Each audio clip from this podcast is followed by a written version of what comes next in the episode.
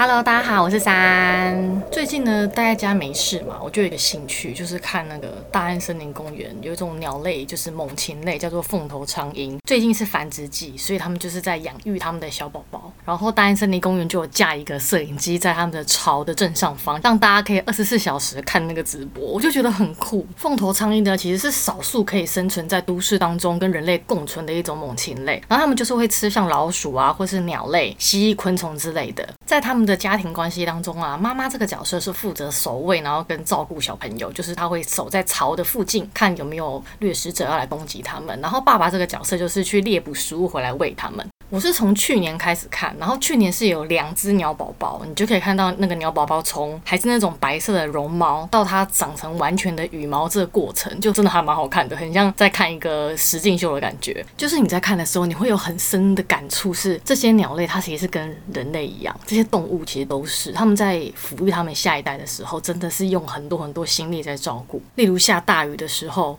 因为鸟宝宝身上是白色的绒毛，它并没有防水，所以那个鸟妈妈就会把翅膀张开，很像雨伞一样，让小朋友撑伞。你不觉得这画面很感动吗？而且它可以撑很久哦。因为成人的凤头苍鹰，它的羽毛是防水的，所以妈妈只要甩一甩就可以把那个水甩开。然后你就看到就是很帅，就是把羽毛撑开，然后再帮宝宝挡雨。公鸟就是父亲这个角色，就是去猎捕动物回来吃。然后他在猎捕，例如他抓到鸟类好了，他抓鸽子，他就会在别的树上先把那个鸽子清干净，就是。把它毛拔掉啊，然后弄死，再把它丢到那个巢，然后很帅的一丢，然后就飞走。妈妈看到之后就会飞过来，然后喂小朋友吃这块肉，这样，所以是一个很好的分工啦。这个直播啊，有时候我下午上线去看，它甚至同时在线人数有到一万多个人。就默默的很多人在追踪这个东西，而且很多乡民网友啊，他们就会统计说今天爸爸带了几次食物啊，然后发生什么有趣的事情啊，然后就会分享给大家。所以我觉得算是一个大家可以参与凤头苍鹰鸟生的一个直播。然后去年呢、我跟小童孩你知道很闲，就是跑去大安森林公园找那棵树，超级多鸟类的爱好者拿着那种相机的摄影大炮，然后就站在那个树下或是树的附近，专门去拍凤头苍鹰的爸爸跟妈妈。然后他们是会待一整天。天哦，人超级多，所以我觉得台北还是应该说台湾还是非常非常多的鸟类爱好者。我第一次知道凤头苍鹰是在松山区，因为我那时候在那边工作，然后中午的时候我出来吃饭，我就看到也是一样在路边有很多那种拿着那种摄影大炮的摄影大哥，就站在路边一大群哦，很像在拍什么电影明星哦，就一群站在那边一直对着空中某个地方在拍，循着那个视线过去就发现，哎，那是那个道路中间的路树长得非常高嘛，他们就在拍那个路树的最高有一个鸟巢。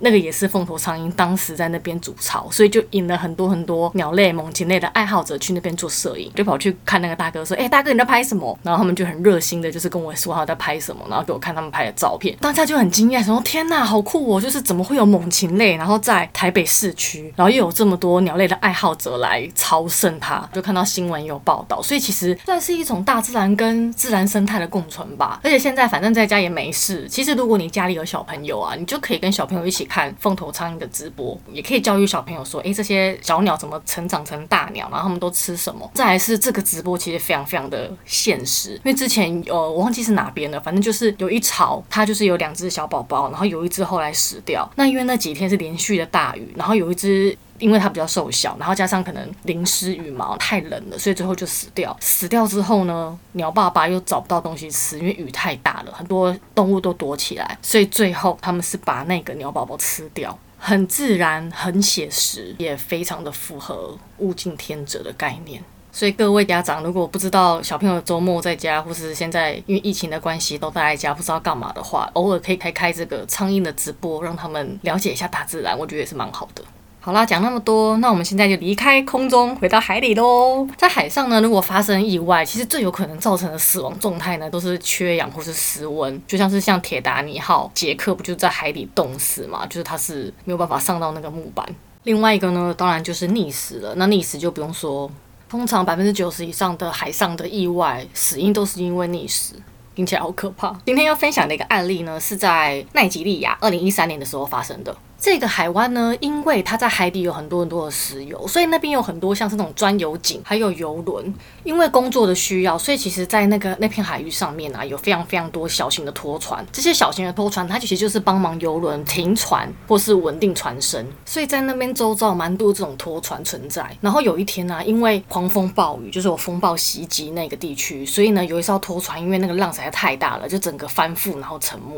然后他当时有发出无线电求救，可是当其他船船只过去到达的时候，这艘船已经消失了，已经沉到三十米的海底。当时总共有十二名船员在船上。其实一开始沉船的时候，他们就有派潜水员到水下去做搜救。可是因为那时候浪高，然后能见度又不好，然后加上深度实在太深了，他们其实没有发现到任何人员存活，所以他们就直接回来了。后来呢，那家船公司就委托当地一家有在做所谓的商业潜水的公司进行打捞作业。这家公司它其实商业潜水主要是在水底作业，像是修船啊、焊接等等工作。其实他们没有打捞过尸体。可是讲到这边，其实当时是没有人觉得这艘船会有人生还，所以他们要求的工作项目是打捞尸体哦，而不是救援行动。这家公司他还是决定要接下这个案子。他们的打捞方式是用潜水钟下到三十米的位置，跟一般休闲潜水其实不一样的是，潜水员会戴着一个头盔跟面罩。它连接一个袋子，这个袋子会供应空气，因为能见度不好，所以他用这个方式啊，你在进行搜救作业或是水底作业的时候，你可以循着这个袋子回到潜水钟的位置。潜水钟呢，里面会配置一个人员，它里面也会有备用的，包含像是刚刚说到的袋子跟面罩这些设备，就是以防说如果今天发生意外的话，在潜水中的这个潜水员就可以回去救那些水下作业的人。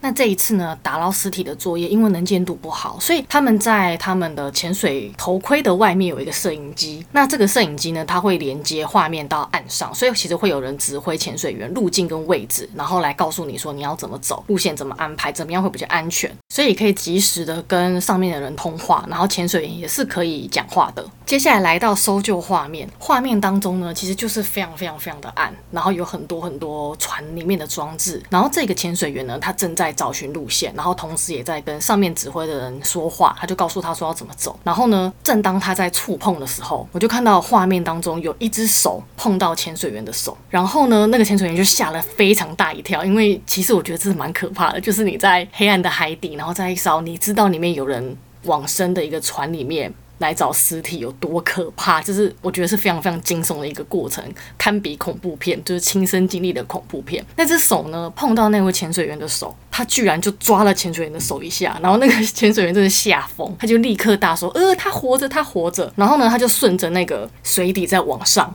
他一出水面，居然有水面，他就看到有一个男子就在这个气室里面看着他。然后这个人是活着的，这个气室呢，大约有一点四米左右的高度，所以这个人他就是一直待在这个气室当中等待搜救。大家都非常非常惊讶，居然有人存活，所以在这个当下，其实大家都是有点傻眼，然后不知道该怎么办的。那那个指挥的人就一直要这个潜水员去安抚这位被困在里面的这位先生，他是一名厨师，所以在这边我们就叫他厨师就可以了。他呢就一直告诉他说：“你还好吗？”冷静，冷静。然后他就说：“这边只有你一个人吗？你有听到其他的声音吗？”然后那个厨师就跟他说：“他在刚发生事情的时候，有听到一些敲打声，或是说一些有动物在吃东西的声音。”或是一些海洋生物的声音，但他有确定就只有他一个人在这边。然后呢，指挥的人就一直告诉潜水员说，让他冷静，然后安抚他，跟他说你很棒，给他比一个赞，然后拍拍他，摸摸他，安慰他。然后当下我就觉得，如果我是那个厨师，我真的会当下会跪下，因为居然真的有人来救我了。不过呢，因为他们这次的。打捞作业其实是打捞尸体，他们其实并没有任何计划是要来做搜救的。而且观察这一名厨师的整个状态，他已经非常非常的喘，加上他在这个空间已经待了两天多了，所以其实整个空间里面的氧气量已经非常非常的低，甚至他可能已经有一点出现二氧化碳中毒的状态。所以当务之急其实是要立刻把他带离开这个地方。那我们先说这位厨师是怎么能够生存的呢？在船翻覆的时候啊，刚好是在半夜，然后这名厨师呢，因为尿急，所以他去了厕所。在这个同时，就有一个大浪把船整个打翻。这个地区因为海盗很猖獗，所以其实在拖船上面的每一个房间都用很多锁锁了起来，这也增加了逃生的难度。所以当大浪一打翻的时候，水整个灌进来的时候，他当时其实是立刻被冲出厕所外，然后他就看到他的其他的船员游出来，想要找地方逃生，可是因为海流实在太强了，尤其是你一翻覆之后，水整个灌进来的时候，它其实是非常非常汹涌的。这三个人就直接被吸了出去。那他呢，则是被另外打到另外一间厕所。等到一切都停下来的时候，他以为自己要溺死了，可是他发现他居然可以呼吸。等他回过神，他是在另外一间厕所，因为船翻覆刚好有一个小的气室。让他可以呼吸。不过呢，他越待越觉得不舒服。在船上的厕所其实相对的非常的小，然后加上整个翻覆，所以他是整个人沉在水里面，抓着反过来的水槽的水管，就只有头露在水面上。一段时间之后啊，他开始觉得很冷，然后也觉得呼吸越来越困难。后来他就决定移动，毕竟他还是有很强很强的求生意志。说真的，如果是我，我真的不敢。我真的不敢离开那个地方，何况你还要憋气潜出去，因为你根本就不知道自己会不会找到另外一个房间，那你可能也不会记得回来的路，所以你这一出去是孤注一掷，你有可能直接就死在这个船里面，因为你根本找不到出口。所以你看，就这个案例，我这么臭俗辣的人，我一定不敢游出去，那我就会死掉。可是厨师他不一样。他就是觉得自己有生存的可能，所以他就是鼓起勇气离开这个小小的厕所。他真的很棒，我真的觉得他很棒。所以他就吸了一大口气，然后潜入水底。那很幸运哦，他有发现一间房间，这个房间有更大的气室，所以他就决定要躲在这个气室当中。因为水温真的太冷了，他就是在这个房间里面摸黑拔下周遭的一些木头啊、垫子啊，把它弄成一个像是平面的地方，让自己可以趴在上面，让自己脱离水面。可是他又冷又饿，直到他发现了一瓶可乐。所以呢，他就是一直喝着这个可乐，在心里祷告，然后思念他的家人。因为说真的，他根本不知道自己可不可以获救。他就在那黑暗的房间里面，一半的身体在水下，然后很冷，没有东西吃。在这个状况之下，我觉得是很难有正面的思考跟求生意志的。就会有一种很绝望的在等死的感觉，然后他就在这个房间一直待着、待着、待着，永无止境的感觉，直到他听到外面又有奇怪的声音。那这个声音就是跟他之前听到的可能那种动物在吃东西的声音啊，或是鱼类的那种声音，其实是不一样的。所以他就立刻拍打墙壁，然后拼命的引起潜水员的注意。可是这个潜水员还是没有注意到他，所以他就直接潜到水底。抓住那个潜水员。这个时候，其实潜水员在看到他之前，已经先看到了四具尸体。所以你知道，当他被一个东西抓住的时候，他应该有多惊慌。不过，这位潜水员发现厨师还存活的时候，也是非常非常的兴奋。可是算了一下时间，其实厨师已经在海底被困了六十个小时。那在那个气室当中，基本上氧气的存量已经非常非常低，所以必须要尽快把他救出去。因为时间紧迫，所以呃，指挥人员们呢就立刻已经决定了，他们想要利用潜潜水中上面的备用装备来执行这项非常临时的救援行动。当然，这样子做有一定的风险存在，因为这些备用装备主要是防止当潜水员在打捞的时候呢，在海底遇到任何的状况，在潜水中的助手可以用这些装备来下去救这两位潜水员。所以，其实当他这样子做的时候，代表这三个人他一起回到海面上之前，他们是没有任何。其他的保险装置，也就是说，他们一定要成功。若他们在救援的行动当中有失误，就没有人有多的设备可以来救他们了。当下呢，潜水员就跟厨师说：“你等一下，我回去拿装备来救你，请他乖乖的待在这个房间，不要动。”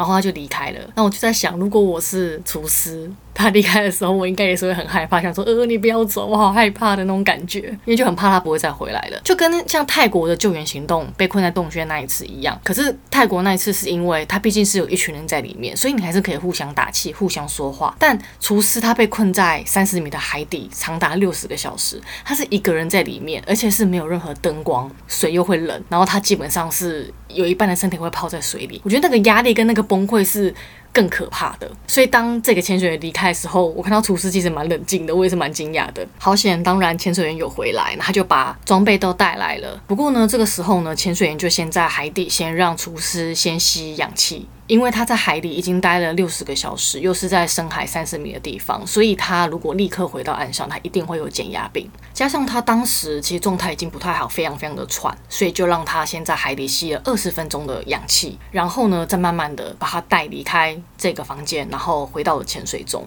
他在潜水中待了一段时间之后，厨师很顺利的到达岸上。他一到岸上的时候呢，就立刻进到减压舱，在里面待了两到三天。确保他得到减压病的这个风险降到最低，他才出来。事后呢，厨师回想，他以为他在海底的时间只有可能十到十二个小时，他甚至不知道他在海底待了六十个小时。后来呢，他回到陆地上之后，重获自由之后，其实他非常非常严重的得了 PDSD，就是创伤后压力症候群。这导致了他其实心理层面非常非常的脆弱，他会一直，例如做噩梦，梦到他又回到了。那一个海底，或是梦到了很多，例如说海洋生物吃东西的声音，我觉得这都是非常非常的令人感到害怕，这是一定的。他甚至也会觉得说，为什么是我活下来，而不是其他人活下来？甚至他也看到了他的船员被水冲走的画面，一切是非常的让人感到痛苦跟崩溃。可是我觉得反过来想，他也是因为够幸运，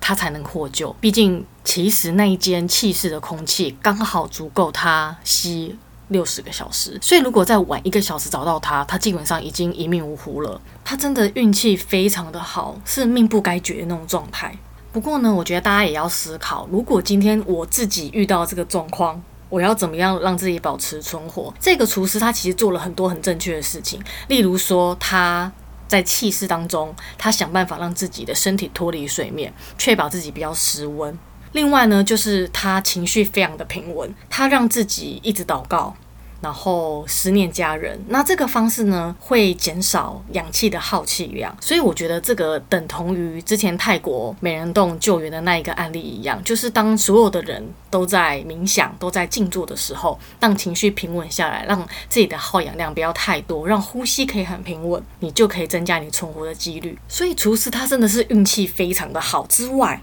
他也做了很多很正确的事情，那我觉得这个以后我们要学起来，以免就是到时候我们遇到类似的状况，至少你存活时间越长，你越有可能被救援。虽然这一切会让你觉得非常的痛苦，因为你不知道你坚持下去是有人来救你，还是你就一个人慢慢的死亡，那个绝望感。唉现在想到我就觉得很害怕，希望我们跟大家都不要遇到类似像这样的事情。这次事件呢，也是真的被各大的媒体报道。我想这个厨师他真的也是全世界当中唯一一个被困在水下三十米的地方，然后存活六十个小时的人。我觉得他应该觉得自己被。天神眷顾，好好珍惜自己的生命。今天这个故事呢，就分享到这边，好像是有点沉重，然后有点是 happy ending，可是它又没有那么 happy，所以就希望大家可以健康平安喽。以上喜欢我的分享，欢迎订阅加分享，也可以到 IG 看看我们 PO 的影片跟照片哦。下次见喽，拜拜。